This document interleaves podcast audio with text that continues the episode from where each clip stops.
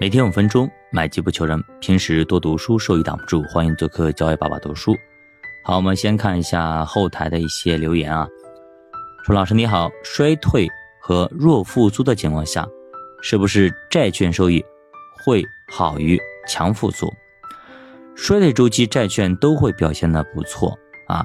股票熊市对应的大部分是债券的牛市。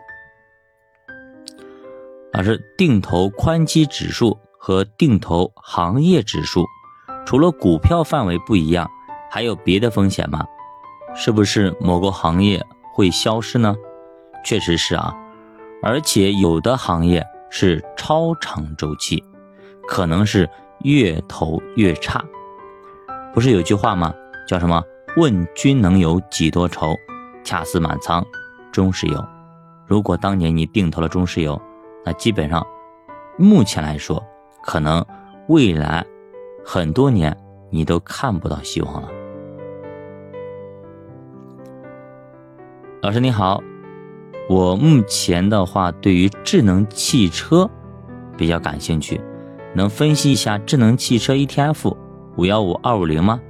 自从九月份以来，它比创业板和整体汽车板块都涨得好，到底是什么原因呢？那么它是由于华为发新的车驱动的。其实这一次 ChatGPT 四出现等等啊，给我们很多的想象空间。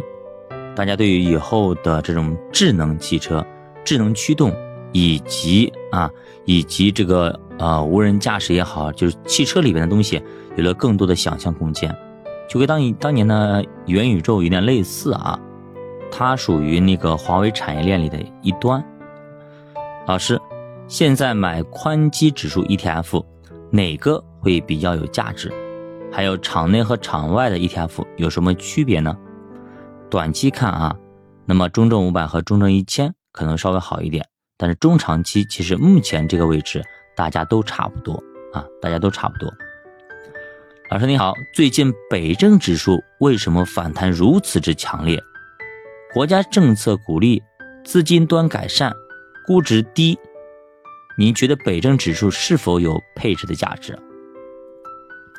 最近呢，确实啊，这个北证指数涨得非常疯狂啊，大家都在炒。我刚刚还在看那个同花顺里边啊，在聊啊，北证确实很疯狂啊，然后大家纷纷都往里配置啊，往里砸钱啊，这资金估计最近也没什么好炒的了，就开始炒北证了。其实当时北证出来的时候呢。一度是想要给上证啊、深证平起平坐的，当时很火，后来直接就没多久就歇菜了。不知道为什么最近又想起来了。那股民其实挺好，挺有意思的，资金也挺有意思的啊。想炒哪一个，我就炒哪一个啊。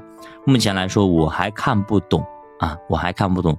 个人觉得啊，如果你不懂，那不懂不做，不说不做是我的原则啊。您如果。特别想去参与一把，那您就拿很少的一部分资金去玩一玩就好了啊！因为毕竟这个盘子太小了，一旦资金撤了之后，那这里就废了。我给大家打个比方，比方说，那么深圳有点像深圳，上证有点像上海。那么上海的房价和深圳的房价，不管市场怎么跌也好，涨也好，是不是很坚挺？你卖最起码可以卖得出去，价格贬值也贬值不了多少。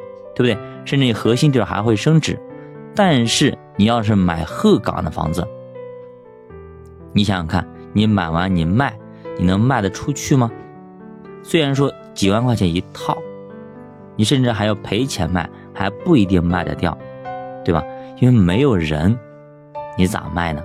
比如说，就说一个很偏僻的一个乡村的一个地方，就没有人买，那里就没有人住。就是虽然说这个时候人很热闹，可能开一场演唱会啊等等，人很多，你很开心，这个时候可能还能交易。但是这批人走了之后呢，你有没有想过，这里又要恢复平静，又是那个安静的小乡村。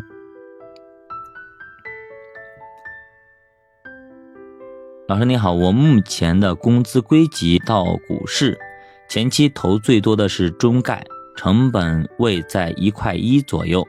如果后续小盘成长可能占优，那我想从下个月开始将工资归集到传媒或者 TMT 或者科创五零上面，您这边对此有什么看法吗？我以后都是工资归集，波及对我来说并没有影响，大的波动我也能接受。我留足了风险应对的现金在银行，啊，我个人觉得啊，工资归集有点像存款，啊，有点像存款，还是稍微稳一点，稍微稳一点，因为你这笔钱你不知道啥时候可能会用，最好回撤控制在百分之三到百分之五以内，啊，做一个年化百分之。五到百分之六左右的东西出来，所以去配一个非常适合债八股二这样的一个组合，不建议用工资归集做大风险、超风险的事情。一旦亏损个百分之五十以上，你这个时候要用钱就会非常的尴尬。老师您好，最近一段时间，美国一年期和十年期的国债收益率虽然都有下降，但是一年期跌得慢，十年期跌得快，利差反而增加了。请问这对我们的市场会有何影响？一年期主要受到基准利率的影响呀，变化不大，主要还是看长债，长期回落，利好成长。